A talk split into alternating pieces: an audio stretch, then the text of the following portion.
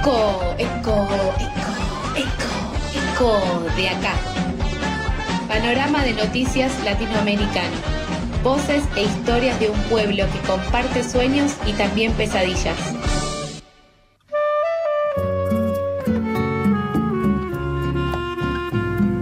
Como todos los jueves, tenemos la columna Ecos de Nuestra América a cargo de Nicole Martín, periodista femininja interseccional. ¿Qué tal, Nicole? Buen día, ¿cómo estás?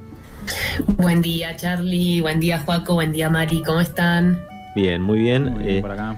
acá, eh, bueno, eh, con esta semana seguimos eh, sin Sofi, la extrañamos, pero también Ay, sí. aprovechamos el tiempo libre, ¿no? Y sí, acá estamos. Sí. Sí, ¿no? Y celebramos que ella también se tome su tiempo para descansar, que lo merece tanto.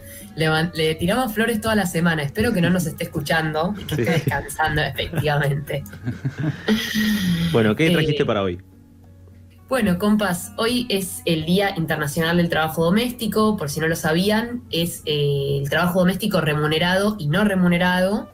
Y bueno, vamos a hablar del caso de la lucha de las trabajadoras domésticas del Paraguay, que son un gran ejemplo de lucha para toda la región. Eh, pero si les parece, primero nos situamos un poquito en este día. Sí, Este día eh, fue declarado en el segundo encuentro feminista latinoamericano del Caribe en 1983 para contribuir justamente a reconocer la labor que hacen las mujeres dentro de los hogares en relación a las famosas tareas de cuidado, que decimos mujeres porque eh, principalmente la desarrollan ellas. De hecho, en el 92% de los casos, en América Latina y en el Caribe, en el caso de las, de las trabajadoras domésticas remuneradas. O sea, el trabajo doméstico remunerado principalmente lo llevan a cabo mujeres. sí, de hecho Eh, recuerdo, eh, perdón, cuando era chico, eh, allá en los 90, hace tiempo, Ujú. existía eh, o estaba más presente esta figura de eh, ama de casa, que de hecho a veces hasta era una respuesta a, a la pregunta ¿a qué te dedicas o qué actividad realizás? Soy ama de casa. Eso con el tiempo fue perdiendo valor, En ese caso sería trabajo doméstico no remunerado. así es. El de las amas de casa. Y después está el de las trabajadoras domésticas, que sí es remunerado, eh, pero bueno, es un, es un trabajo que, que está muy invisibilizado y que quedó muy atrás en, en los, en los derechos laborales. Así que primero vamos a empezar pensando en Argentina. En Argentina, la distribución de tareas domésticas entre los géneros es marcadamente desigual. De hecho, las mujeres realizan el 75% de estas tareas los hombres solo el 25%, y eso en el caso del trabajo doméstico no remunerado. Y en el caso del trabajo sí remunerado, según el último informe de la OIT, de la Organización Internacional del Trabajo, el empleo en casas particulares puede alcanzar una tasa de no registración del 75%, o sea, muchísimo empleo informal. Este trabajo obviamente se refiere a las tareas de limpieza, acondicionamiento del hogar, cocina, cuidado de niñas y adultos mayores, en síntesis, todo lo que se refiere a la reproducción social de la humanidad. Y eso es importante porque humanidad, pero también lo es para la economía, porque según un informe publicado por la Dirección Nacional de Economía, Igualdad y Género del Ministerio de Economía argentino, el trabajo doméstico y de cuidados no remunerado, de hecho, representa un 15,9% del Producto Bruto Interno. Sí, que hoy en día, perdón, o sea, con el COVID Sí. se marca muchísimo más eso. O sea, si no me equivoco, hace muy poquito eh, salió un número que era algo así como que aumentó en 6 puntos casi ese número del PBI y está como cerca del 21%. Eh, y ah, o sea, no se habla además de, la- de lo esencial que es la tarea de cuidado hoy en día, porque o sea, es de las más esenciales, y si no la más esencial, porque justamente reproduce todos los días la vida. eh, y en bueno, nuestro hogar, sí. Claro, sí. Muy atinado, Juaco, era exactamente el dato que iba a dar después y es así como, como, lo, como lo recordó tu memoria, subió al 21% del PBI, casi 6 puntos más que antes en la pandemia. Así que sí, completamente. Bien, Y, bueno, ahora que estamos en la misma página sobre lo importante que es este trabajo, nos vamos al caso de Paraguay, porque, eh, primero y principal, porque Paraguay es un país increíble, que se toma mucho en esta columna, muy rico en diversidad de todo tipo, desde los pueblos indígenas, la naturaleza, una historia que refleja las entrañas de América Latina. Eh, a mí me gusta pensar que es como el corazón de Sudamérica geográficamente, junto con Bolivia, y en su historia también. Eh, da muchas muestras de lo que es nuestra historia latinoamericanista, de nuestra América. Y por todo esto, y porque las trabajadoras domésticas del Paraguay sufrieron mucha violencia racista y clasista y la sufren, hoy vamos a ver el caso eh, de este país. Entonces, las organizaciones de trabajadoras domésticas del Paraguay eh, tuvieron un logro muy importante en 2019, cuando consiguieron mucha lucha mediante una modificación de la ley del trabajo doméstico y su artículo 10, legislándose a favor del salario mínimo para ellas. O sea, consiguieron el salario mínimo en 2019. Y en 2015 habían conseguido la aprobación de una ley que rebajaba de 12 a 8 horas la jornada laboral y elevaba su, eh, su mensualidad al 60% del salario mínimo, lo que antes era un 40% del salario mínimo. Estos fueron logros de la lucha de las trabajadoras domésticas organizadas principalmente en sindicatos y en asociaciones. Y por eso vamos a escuchar en primera persona a Solana Mesa, quien es trabajadora doméstica y forma parte del sindicato de trabajadoras del servicio doméstico del Paraguay.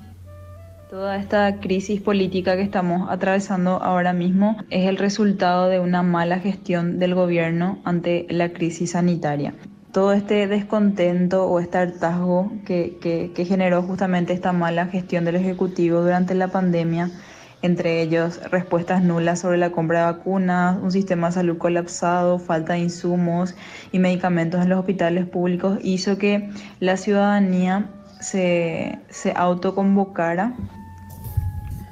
Entonces, lo que cuenta Solana es que las trabajadoras domésticas la tuvieron muy jodida en la pandemia por varios motivos. Por un lado, porque desde que comenzó este proceso pandémico hubieron muchísimos despidos.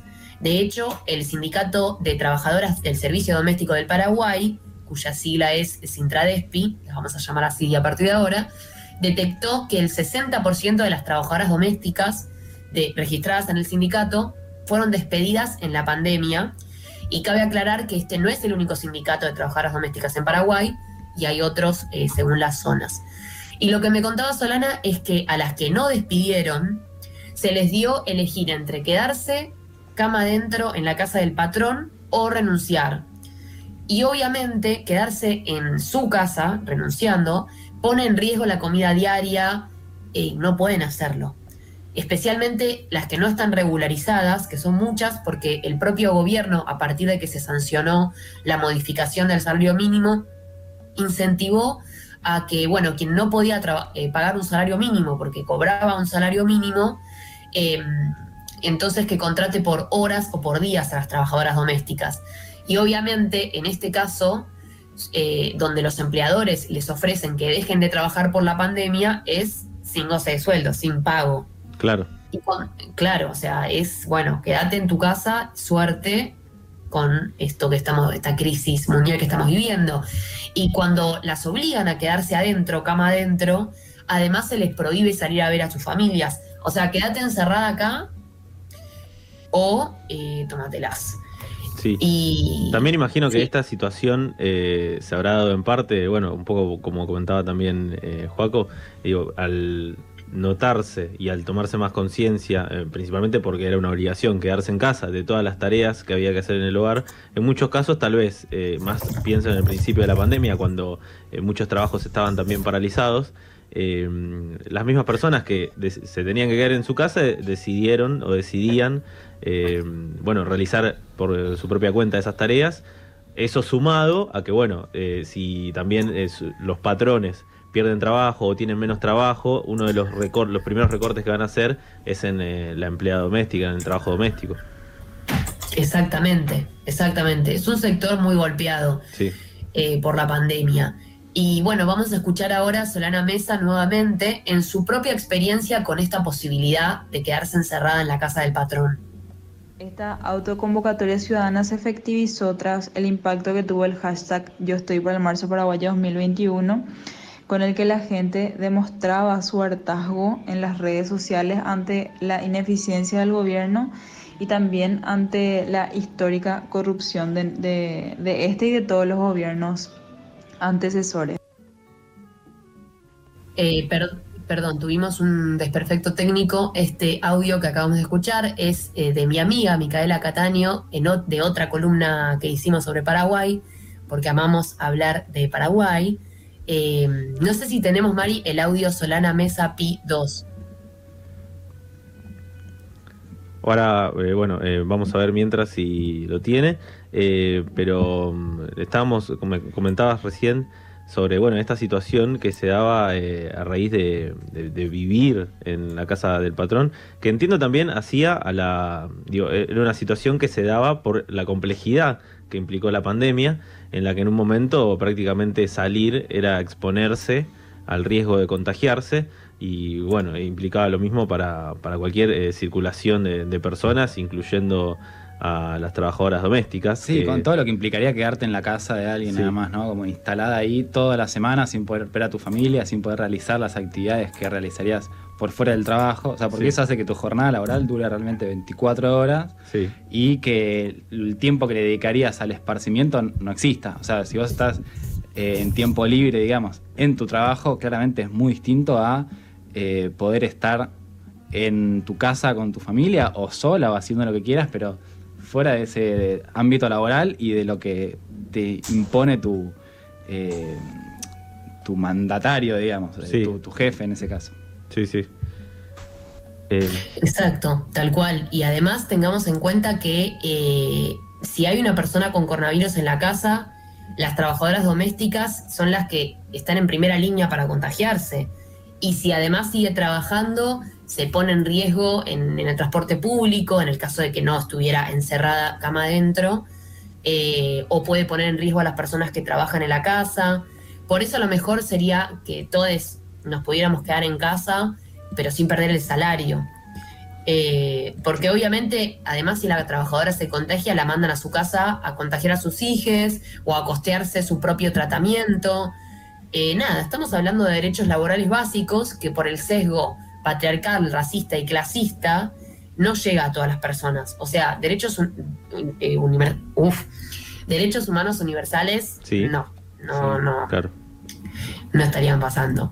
Vamos a verlo eh, en evidencia en la lucha de las trabajadoras domésticas en el Paraguay por las condiciones laborales dignas, porque hasta 2014 las trabajadoras domésticas tenían por normada una jornada de trabajo de 12 horas trabajaban las menores, incluso niñas, en un fenómeno que vamos a tocar en un ratito, por lo cual las trabajadoras domésticas organizadas en sindicatos y en asociaciones empiezan a decir, che, eh, si en la Constitución dice que el salario mínimo está basado en el costo de la canasta básica para llevar una vida digna, entonces nosotras no merecemos una vida digna. Y, bueno, con esa premisa en 2014 llevan al Senado a debatir una nueva ley de trabajo doméstico que contemplaba algunas de las demandas de las empleadas domésticas amparadas en la ratificación del convenio 189 eh, de la OIT, que se logró en 2013 en el Paraguay.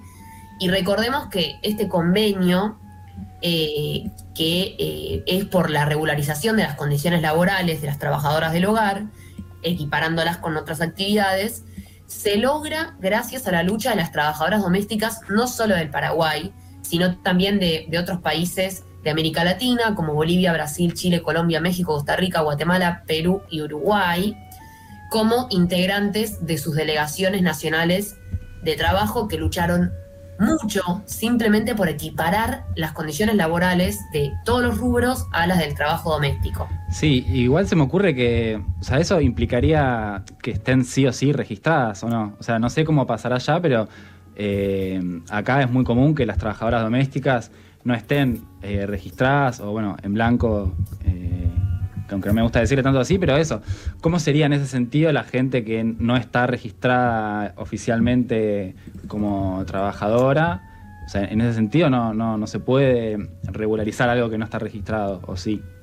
Exactamente, porque lo que pasa es que si bien hoy en día, a partir de, eh, bueno, de esta lucha en 2014 y de la lucha de y, y, de la victoria más bien, porque ya están luchando hace más de 20 años, pero las victorias 2014 y 2019 esto se aplica a las trabajadoras que están regularizadas, que el mismo gobierno dice, bueno, tranqui, si no puedes pagar el salario mínimo, contratar un par de horas. O sea, te incentiva a que no regularices a, estas personas en su trabajo y obviamente menos que menos se puede fiscalizar.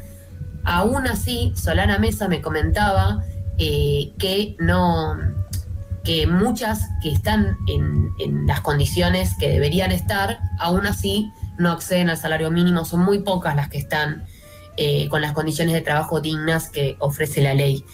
Y, también hay que decir que todo el debate público en torno a, lograr estos derechos estuvo cargado de, eh, connotaciones súper patriarcales eh, y racistas, pero a pesar de ello, bueno, lo lograron, obtuvo media sanción, fue enviada a la Cámara de Diputados en 2015 y esta ley mejoró la situación parcialmente porque aumentó el 20% del salario, como dijimos, eh, y también eh, achicó la jornada a 8 horas. Sin embargo, y esto está bueno marcarlo, el presidente de ese momento hizo, hizo uso de su capacidad de veto parcial y objetó el artículo 5 eh, que decía que solamente podían trabajar mayores de 18 años. Lo objetó y en su lugar lo cambió por eh, porque la edad mínima sea de 16 años para hacer trabajo doméstico. Sí, el presidente de Paraguay, que es eh, del partido más conservador que hay, o sea, el mismo partido está rigiendo en Paraguay desde Stroessner, el Partido Colorado. Imagínate eh, la ideología que puede llegar a tener y las leyes que puede llegar a, permitir.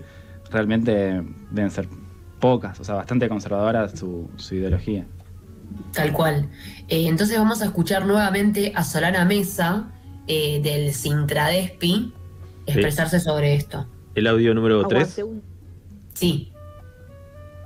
Hizo dos años de que conseguimos la igualdad salarial y eso está en papeles, ¿verdad? Si bien es cierto que un mínimo de, de, las compañeras trabajadoras domésticas perciben el salario mínimo vigente, son muy pocas, muy pocas son o sea, lo, que falta es que esa ley se cumpla. Ahí eh, vamos a hacer dos en una las preguntas, ¿verdad? Falta que es esa modificación de ley que el 1 de julio hizo dos años, ¿verdad? Que, se decretó, digámosle. Eh, falta que se cumpla.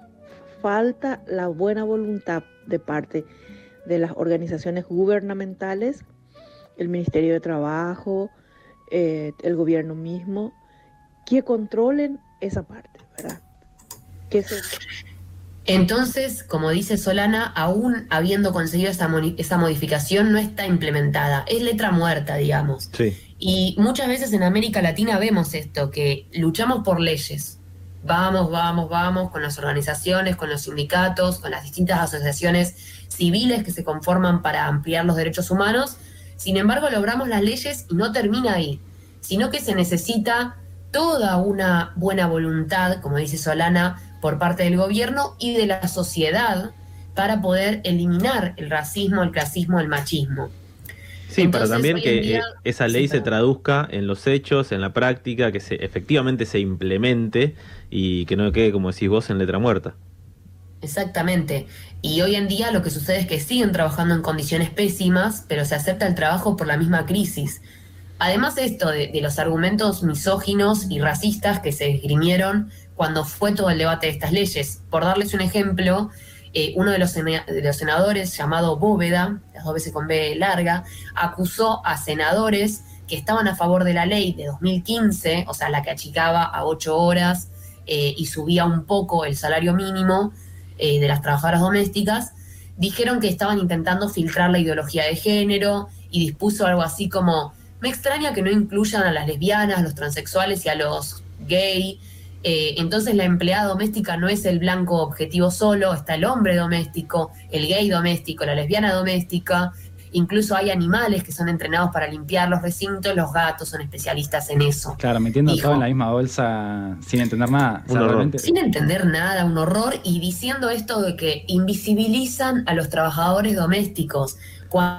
19 millones de, de 19,5 millones de trabajadores domésticos remunerados en el América Latina que hay, 18 millones son mujeres, o sea, son trabajadoras domésticas. Sí, además que me permita dudar que, eh, digo, él lo menciona, pero no creo que le importen tampoco los trabajadores domésticos, simplemente es una manera de tirar abajo un argumento. Sí, además se me viene a la cabeza que eh, Silvia Federici, la historiadora, escritora, Eh, o sea, una de las cosas que, sostiene justamente es que el trabajo doméstico fue invisibilizado eh, mucho tiempo, porque solamente el, trabajo asalariado era considerado trabajo real, y justamente esto hace que las trabajadoras eh, domésticas no, sean consideradas como trabajadoras. Exactamente. y esto también del criadazgo que, menciona Solana y es, es importante mencionarlo. la esclavitud infantil en Paraguay existe como una forma de trabajo para salir de la pobreza. O sea, son familias muy pobres que envían a sus hijos a las grandes ciudades, que puede ser Asunción de Paraguay, por ejemplo, para trabajar en casas eh, y, bueno, y trabajar en, hacer trabajo doméstico. Pero es una vulneración muy grave porque son niños muy pequeños y además es una pobreza sistémica, porque esos niños que van a trabajar y que se supone que van a educarse en esas casas, después van aumentando sus horas de trabajo, no pueden estudiar porque hacen trabajo doméstico y, son explotados porque están en una, condición irregular eh, y no pueden salir del círculo de la pobreza. Y, bueno, esta es una marca clave de por qué era necesario que se suba el límite de, de la edad a los 18 años, pero no lo permitieron.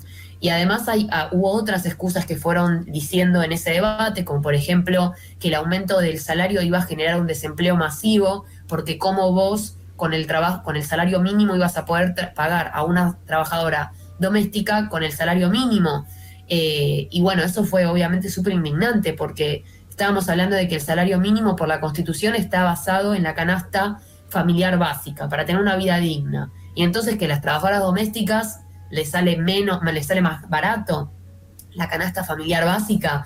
No, también tienen que hacer sus propias tareas domésticas, cuidar a sus hijos eh, y bueno, muchas otras cosas más. Escuchamos nuevamente a Solana Mesa eh, para, para, para ampliar este tema. Eh, los empleadores ponen como excusa que, que, ellos no pueden pagar el salario mínimo porque ellos también perciben el salario mínimo. Y ahí es donde nosotros decimos de que hay maneras y maneras de negociar, que se puede trabajar por horas, por días, y que el, seguro social que nosotros acá tenemos a través de IPS, decimos que también se podría pagar, ¿verdad? Eh, de manera relativa a las horas trabajadas, y es ahí donde hay una gran confusión porque, porque no hay ese, ese aclaramiento y yo vuelvo a decir esa buena voluntad de parte del, gobierno más que nada.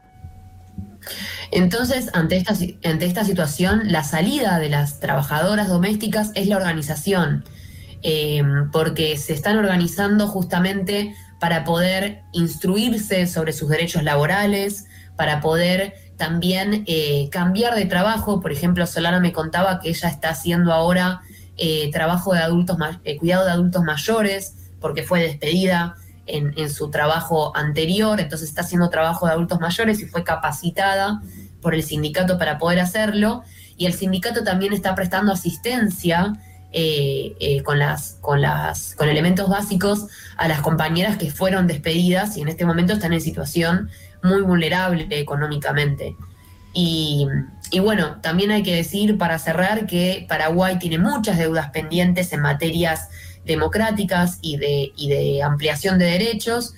Y, de hecho, bueno, cuando vimos el, estado de situación de leyes de mujeres y personas LGBT, Paraguay no tenía ni siquiera una ley antidiscriminación.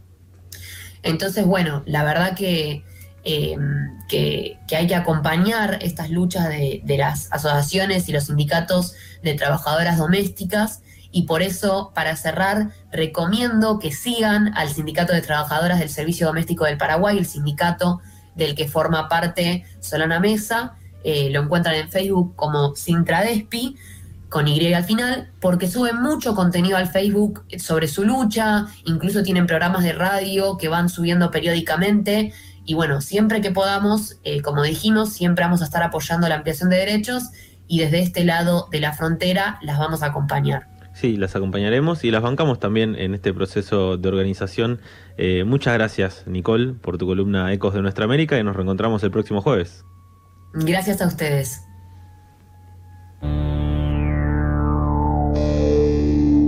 Pasadas por alto es Millennial como el www o www. como quieras decirle. Hasta las 13 por FM La Tribu. Repasadas de Internet.